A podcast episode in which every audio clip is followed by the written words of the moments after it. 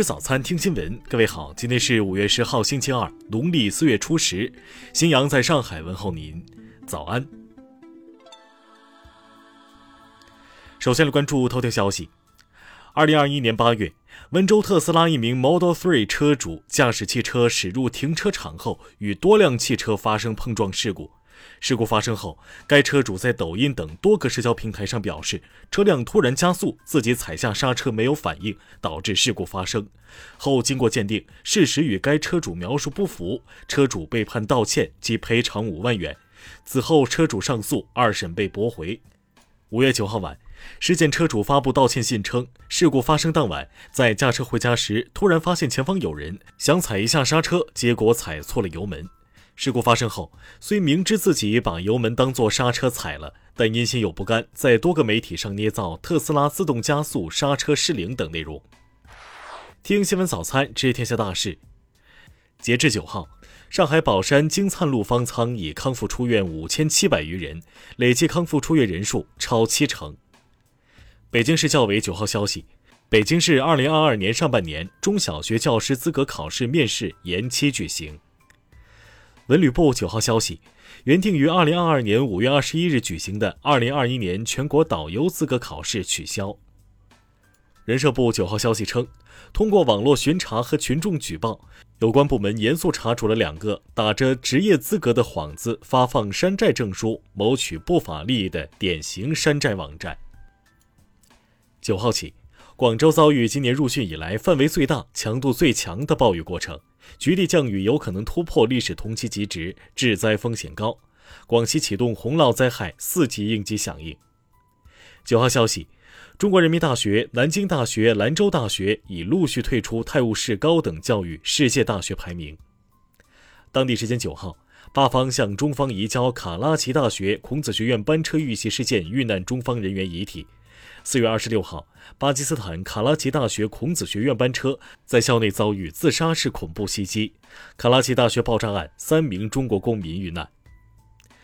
中国科学院资深院士、著名小麦遗传育种学家、中国农业科学院作物科学研究所研究员庄巧生先生因病医治无效，于八月下午在北京逝世，享年一百零五岁。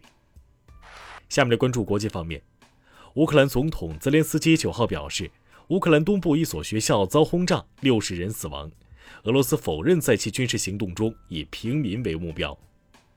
乌克兰九号宣称，俄罗斯胜利日阅兵的空中部分被取消，不是因为天气，而是因为俄罗斯飞机在一些城市可能遇到乌克兰肩扛式导弹的袭击。日前，北约前秘书长拉斯穆森称，目前是瑞典和芬兰两国加入北约的机遇期。九号是韩国总统文在寅任期的最后一天。当天下午，韩国民众聚集在青瓦台前的广场上，目送文在寅离开。五号，韩国国家情报院表示，韩国作为正式会员加入北约合作网络防御卓越中心，并由此成为首个加入该机构的亚洲国家。当地时间九号下午，斯里兰卡总理拉贾帕克萨宣布辞职。截至九号。印度尼西亚已确定有十五例不明原因的严重肝炎病例，目前已有三名儿童死亡。日本 TBS 电视台九号报道，日本日增新冠感染者超四万人，人数或持续增加。下面来关注社会民生。四号，河南郑州一男子在打电话过程中因无聊玩弄打火机点燃杨絮，致一二手车市场三十余辆汽车被烧毁。九号，网络消息称，宜宾市叙州区赵场街道某鳄鱼养殖户养殖场中，因暴雨导致六条鳄鱼逃逸至金沙江，当地游泳协会发布紧急通知，提醒注意安全。近日，上海宝山警方侦破一起商家利用疫情哄抬物价案件，嫌疑人杨某将商品加价百分之五十到三百后，向周边企业和小区居民出售，从中非法获利二十九万余元。九号十点十分，肇东市黑龙江天宇锅炉辅机有限公司工厂车间内发生爆炸，导致两人死亡，一人受伤，送往医院救治。事故原因正在调查中。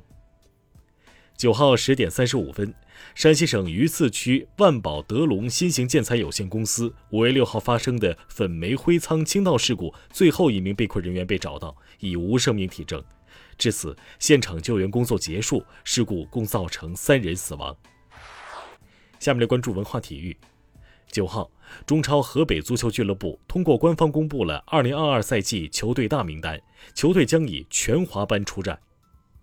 九号消息，今年广州体育中考足球项目有近十万人报名，篮球项目则不足四千人。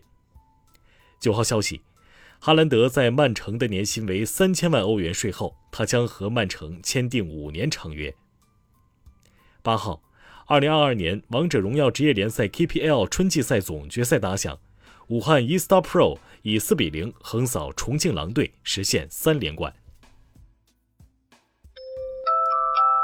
以上就是今天新闻早餐的全部内容。如果您觉得节目不错，请点击再看按钮。咱们明天不见不散。